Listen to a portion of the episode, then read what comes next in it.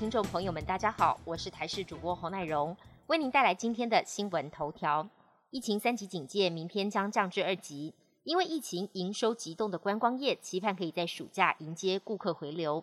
不过有业者分析，观光业遭到重创，低价旅游已经回不去了，甚至因为各行各业都受到影响，报复性旅游难以复建。业者分析，在防疫跟旅游之间要取得平衡。添购防疫用品已经是一笔成本，近次包栋的订房单价势必得调涨。有知名的民宿单房价本来大约六千元，但因为每天只接一组旅客，价格调升到八千元。认为短期内价格调升两成应该是常态。观光业者也坦言，如果不积极转型，疫后观光这条路会走得很辛苦。本土疫情控制得宜，国内三级警戒将在明天降级。加上博流方面，因为已经达到群体免疫。也表态愿意重启旅游泡泡，甚至台湾人想到博流打疫苗，也有机会协助安排。不管是辉瑞、莫德纳、交生等等疫苗，当地都有资源可以提供，希望可以跟台湾重启旅游泡泡。不少旅游业者也希望续推，为国外的旅游市场再注入活水。根据掌握，外交部今天邀集旅游业者开会讨论相关的执行细节，等到疫情指挥中心拍板之后，渴望恢复台博的旅游泡泡。疫情降温，行政院近日展开产业振兴方案规划。外传今年发放的振兴券不会低于去年三倍券的效益，而且初步构想是纸本跟数位振兴券双轨并行。民进党立院党团已经收集了各党内立委的意见，传达给行政院，多数诉求精准振兴，不能像去年一样无限制。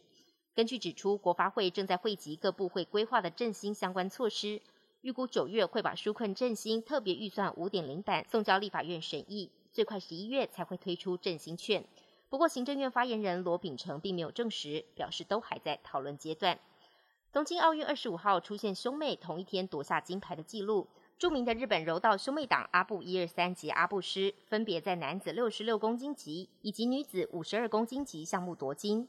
妹妹阿布师先是击败法国选手布查，夺牌瞬间激动大哭。这一战也报了二零一九年十一月败给布查的一箭之仇。哥哥阿布一二三随后则击败了乔治亚选手夺金。兄妹同一天为地主日本夺下金牌，创下奥运史上首次有兄妹同一天夺金的纪录。雨季引发的洪灾及土石流在印度西部酿成严重的灾情，目前累积一百五十九人死亡，数十人失踪，当中有不少都是在山区土石流中不幸丧生。当地的城镇吉普隆一间医院遭到水淹。还导致八名新冠肺炎患者因为呼吸器中断而死亡。在邻近的国雅省，官员则表示，当地出现一九八二年以来最严重的洪灾。气象单位警告，未来几天还会下大雨，水患威胁还没解除。烟花台风二十五号登陆中国浙江之后，几乎一直维持停滞不动的状态。今天上午这段时间，在上海浦东一带沿海再次登陆，上海、江浙、安徽等地可能出现大雨或是暴雨，导致洪灾或土石流机会相当高。另外，台风尼伯特目前正朝着日本本州岛的方向前进，预估在二十七号接近关东或东北地区，预计二十七到二十八号间穿越日本。冬奥的部分赛事可能会因此受到影响。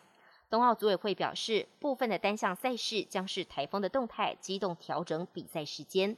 本节新闻由台视新闻制作，感谢您的收听。更多内容请锁定台视各界新闻与台视新闻 YouTube 频道。